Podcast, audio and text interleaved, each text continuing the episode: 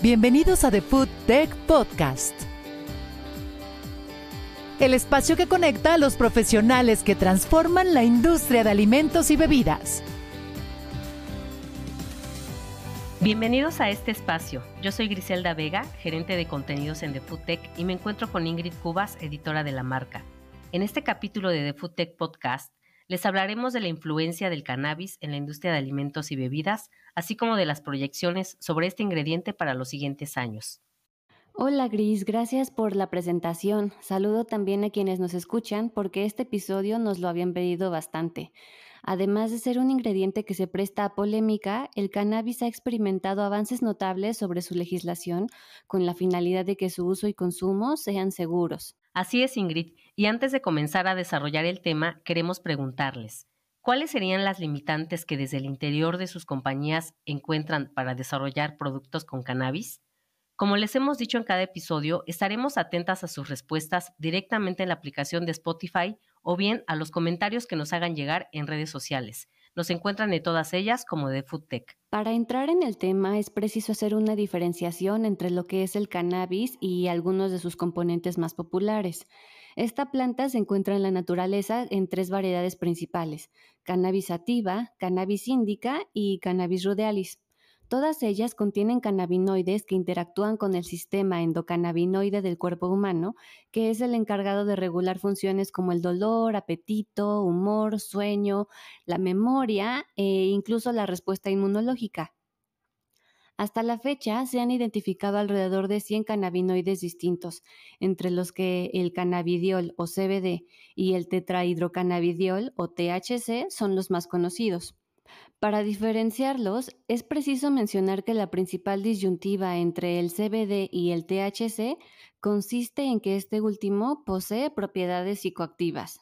Por otro lado, Ingrid, el CBD ha sido ampliamente estudiado debido a sus propiedades funcionales.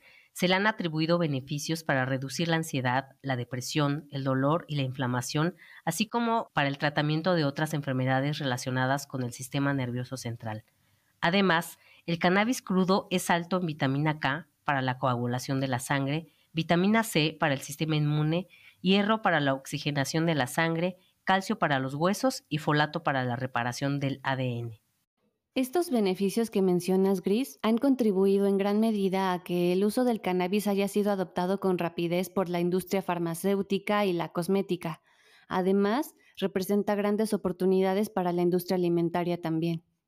Es por eso que cada vez está trayendo a más consumidores. Por ahora, se sabe que solo un tercio de los usuarios de CBD han llegado a probar alimentos o bebidas con este ingrediente agregado. Esto ha llevado a que las marcas interesadas en desarrollar productos alimenticios con este componente busquen ofrecerles diversas opciones. Y tal como lo dijo Peter Pressman, maestro en la Universidad de Maine durante la edición 2022 de The Food Exomican Expo, el cannabis es un fenómeno tremendo en la actualidad particularmente desde que se ha empezado a legalizar para su comercio y se está experimentando una explosión sobre este ingrediente a distintos niveles. Así es, Gris. Por eso cabe mencionar que un producto que se obtiene de la planta de cannabis sativa es el cáñamo, que ha despertado interés en la industria de alimentos por su aporte nutricional. La semilla del cáñamo es fuente de proteínas, aminoácidos esenciales, omega 6 y 3, vitaminas del complejo B, vitamina E, magnesio, zinc y es por eso que lo consideran un superalimento. Incluso se estima que 30 gramos de semilla de cáñamo aportan aproximadamente 11 gramos de proteína completa. Por si fuera poco, su aporte de aminoácidos ha hecho que también se use como semilla en presentación de aceite, harina y proteína de polvo. En términos generales, el mercado del CBD en alimentos y bebidas despierta un gran interés, especialmente en alimentos como snacks dulces y productos con sabor de chocolate, pues recordemos que la indulgencia es un atributo de gran valor en la actualidad. A pesar de ello, la calidad y la consistencia de los productos obtenidos aún requieren ajustes. Esto ha despertado alertas sobre el manejo de un estándar seguro en la industria, tal y como ocurriría con cualquier otro producto orientado a la salud. Ejemplo de ello es que en 2019 la Agencia de Normas Alimentarias, FSA por sus siglas en inglés, asignó a los productos de CBD comestibles una nueva clasificación de alimentos en virtud de la Directiva sobre Nuevos Alimentos. Desde entonces, para que un producto pueda estar legalmente disponible a la venta, debe estar presente en el registro público de la agencia, que se actualiza cuando cambia el estado de una solicitud. Asimismo, Ingrid, a finales de marzo del año en curso, la Asociación para la Industria de Cannabinoides, ASI, por sus siglas en inglés, recibió una notificación formal de la FCA de que sus dos solicitudes para la autorización del aislado y destilado de cannabis están dentro del alcance del régimen de nuevos alimentos. Estas aprobaciones se dieron bajo lo establecido en el Reglamento 2015-2283 de la Unión Europea y cumplen los requisitos establecidos en el artículo 10, apartado 2. Sobre esto, Steve Moore, cofundador y asesor estratégico de ACI, declaró que se trata de un hito clave para el sector y ACI, sobre todo por el desafío regulatorio que implica avanzar en materia de cannabis. Según dijo el experto, el resultado sugiere que al colaborar tanto el mercado de cannabis como la Asociación para la Industria de Cannabinoides, se avanza hacia la autorización de la comercialización de miles de productos, al mismo tiempo que se podrán brindar mayores datos de seguridad.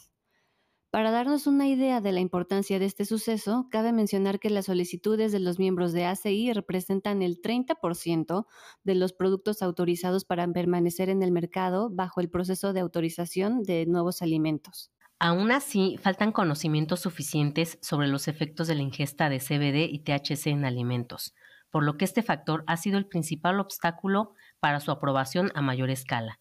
Entre los intentos por explorar esta industria a mayor escala, en enero de 2020, la Autoridad Europea de Seguridad Alimentaria, conocida como la EPSA, realizó una evolución científica que analizó la exposición al THC a través del consumo de alimentos que contienen CBD. Y en aquel entonces, Gris, se concluyó que el contenido de CBD en harina de cáñamo fue de 2.6 gramos por kilo de harina y 0.5 miligramos de THC por kilo de harina, por lo que eh, se estima que sería necesario que una persona consumiera 5 kilos de harina de cáñamo cruda para llegar a ingerir 2.5 miligramos de THC, que es el nivel mínimo que sugiere la EFSA debido a que podría afectar a un adulto.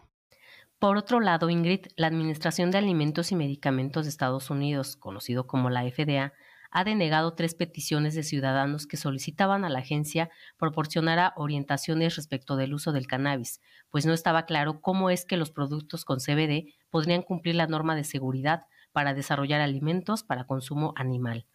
A pesar de lo anterior, ya existen alimentos con derivados de cáñamo que han sido aprobados en países como Alemania, Austria, Bélgica, Canadá, Estados Unidos, Holanda, Italia, Nueva Zelanda y Reino Unido solo por señalar algunos ejemplos. Pero, ¿qué hay de América Latina y México, Ingrid? En América Latina, países como Colombia, Chile, Ecuador, México, Paraguay y Uruguay han seguido su propio camino sobre la producción de alimentos con cannabis. Chile, por ejemplo, fue pionero en aprobar la obtención de aceite comestible de semillas de cáñamo en 2015. A su vez, México aprobó el uso de derivados de cáñamo en suplementos alimenticios y alimentos en 2018. Sin embargo, esta decisión fue revocada un año más tarde. Aunque existe un vacío legal debido a que la autoridad sanitaria no ha emitido nuevos lineamientos y tampoco se permite el cultivo de cáñamo en el país, se importan productos terminados, especialmente suplementos alimenticios y alimentos que contienen derivados de cáñamo. Y precisamente durante su conferencia en The Food Tech Expo 2022, Roger Clemens, doctor en la Escuela de Farmacia por la Universidad del Sur de California en Los Ángeles, lanzó una pregunta muy interesante sobre el uso del cannabis en México y distintos puntos geográficos. Esto fue lo que dijo. ¿Qué pasa con el cannabis en México? Nos dimos cuenta de que aquí en México los suplementos están regulados como alimentos, lo cual es notablemente diferente. Nos damos cuenta entonces de que hay un montón de tradiciones involucradas con los productos, tanto en México como en todo el mundo. Pero todo se trata de seguridad y de lo que realmente estamos hablando, es decir, ¿es un agente farmacéutico o es recreativo? Siguiendo con el uso del cannabis en América Latina, en 2019, con fines de impulsar a la industria del cáñamo en todos sus usos, Paraguay aprobó el cultivo de cáñamo industrial no psicoactivo con un contenido de THC inferior al 1%. Esta medida impulsó al país para ser el primero en Latinoamérica en exportar alimentos derivados de cannabis no psicoactivo a la Unión Europea. Por su parte, al inicio del 2020, Uruguay aprobó como ingredientes alimenticios a las semillas el aceite y la proteína en polvo de cáñamo en alimentos y suplementos alimenticios. Para ello, estableció un límite de 1% para la presencia de THC, exceptuando a la proteína en polvo, cuyo límite es el mismo que en Canadá, de 10 miligramos de THC por kilogramo. Un año más tarde, en 2021, Ecuador aprobó el uso de productos derivados del cáñamo en alimentos y suplementos alimenticios, también con un límite de contenido de THC del 1%. La aprobación incluye cualquier derivado de las semillas, ya sean con cáscara, el aceite obtenido a partir de ellas o bien la proteína de semillas en polvo. En todos los casos, los productos finales no pueden contener más del 0.3% de THC. A principios de 2022, Colombia aprobó el uso de derivados de cáñamo en alimentos y suplementos alimenticios.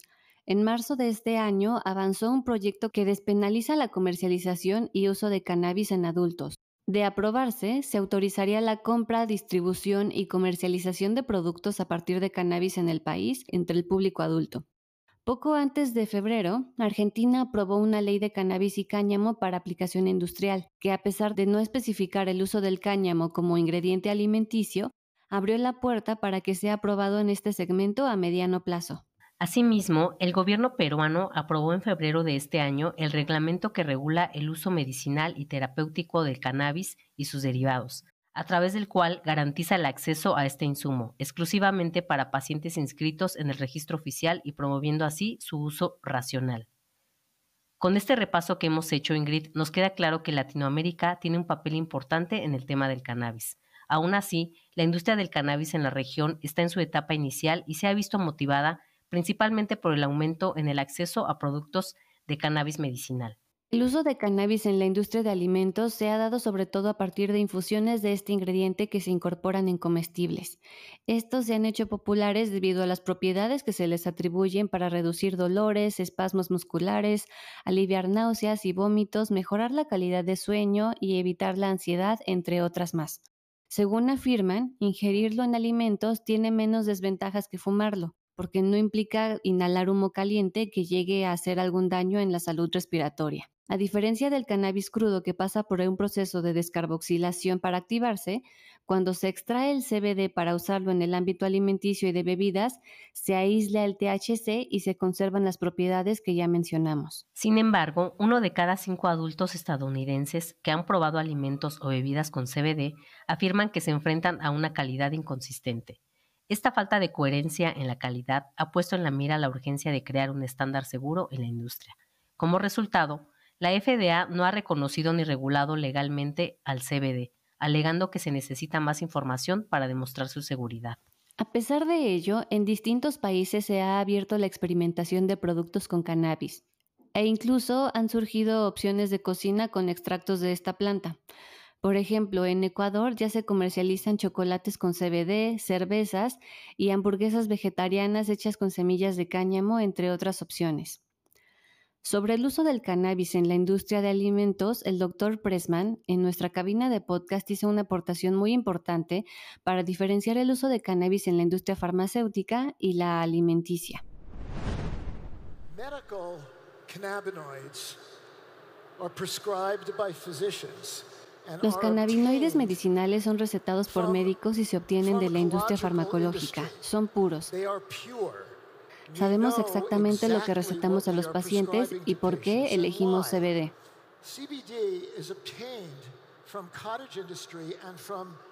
Con esto quiero decir que el CBD se obtiene de la industria artesanal y de las industrias a gran escala a través de una serie de pasos de procesamiento, extracción y formulación.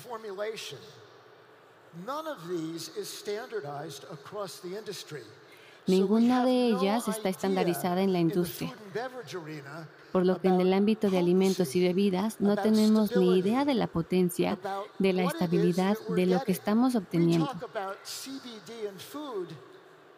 Hablamos de CBD y de alimentos. No existe un estándar de CBD en este ámbito.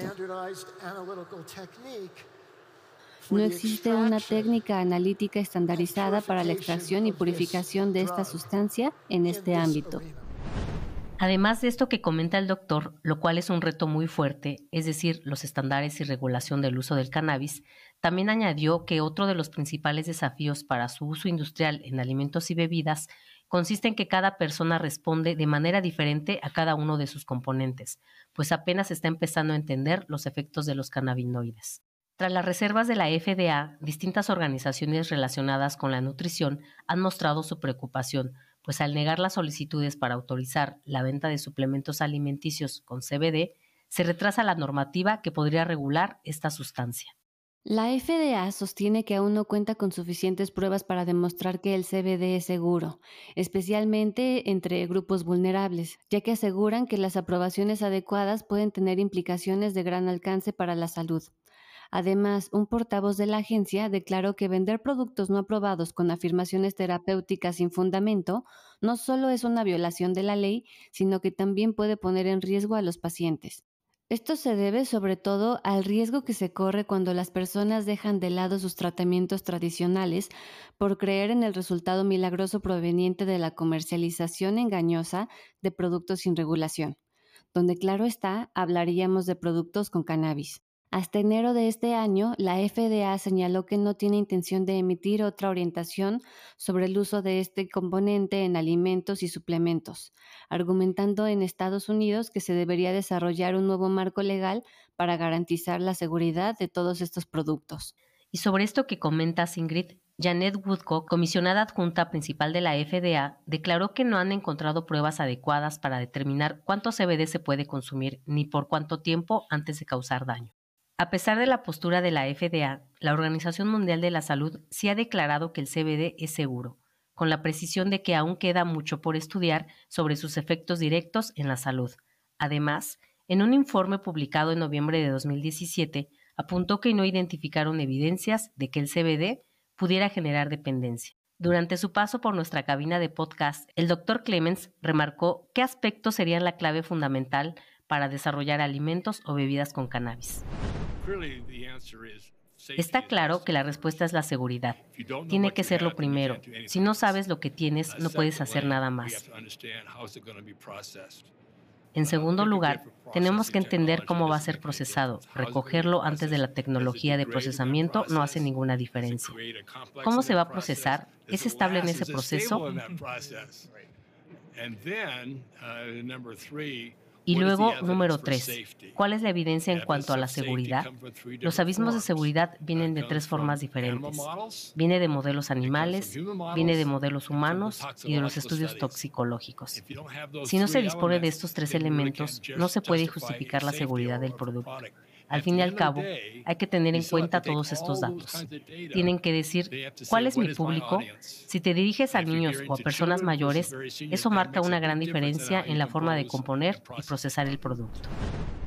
Jugadores de la industria del CBD han presionado a las autoridades para que exista una regulación con el argumento de que es necesaria en un mercado en expansión, donde los productos ya están disponibles para los consumidores.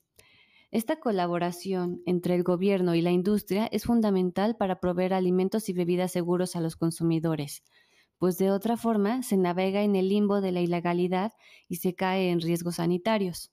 Jonathan Miller, asesor general de US Hemp Roundtable, ha sido un promotor de la normatividad en este sentido, pues afirma que actualmente existe una gran cantidad de productos que ya están en el mercado sin una regulación, algunos de los cuales podrían representar problemas de salud y seguridad al público.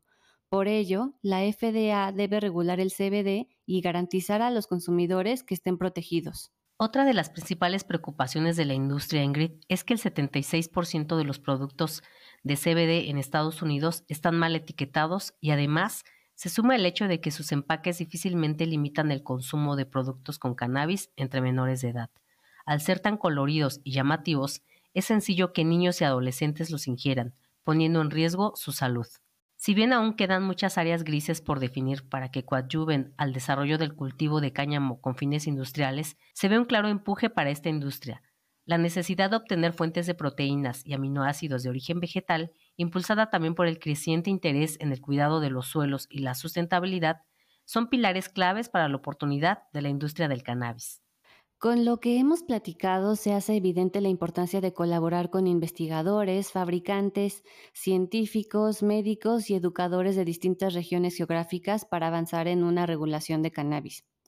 Una mejora e incentivos en la investigación de productos de este ingrediente fortalecerían el desarrollo del conocimiento científico y brindarían evaluaciones de seguridad para el consumo que resultan clave en la aprobación de este ingrediente como alimento. Y mira, Ingrid, para darnos una idea de las dimensiones del mercado global de CBD, los números se muestran interesantes, pues en 2019 este mercado tenía un valor estimado de 7.100 millones de dólares. Además, la última investigación del Global Wellness Institute reveló que el mercado europeo de CBD alcanzó un valor de al menos 1.500 millones de dólares en 2021, mientras que el informe de Global Cannabis Report estimó que el sector de marihuana alcanzó un valor de 37.400 millones de dólares en 2021.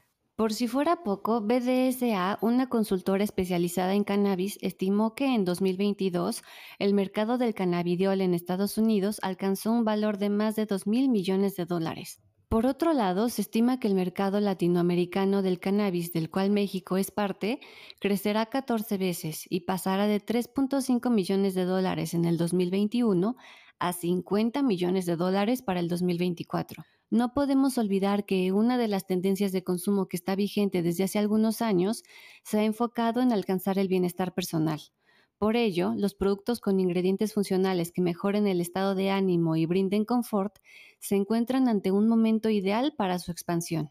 Eso traducido en cifras, para el cannabis significó en 2022 que los productos de CBD obtuvieran ganancias de 12 mil millones de dólares que los productos para conciliar el sueño con CBD alcanzaron un valor de 5 mil millones de dólares y que los suplementos para relajarse y mejorar el estado anímico con CBD llegaran al millón de dólares. Con todo esto que les platicamos, por favor ayúdenos a responder la pregunta que les hicimos al inicio de este episodio. ¿Cuáles serían las limitantes que desde el interior de sus compañías se encuentran para desarrollar productos con cannabis?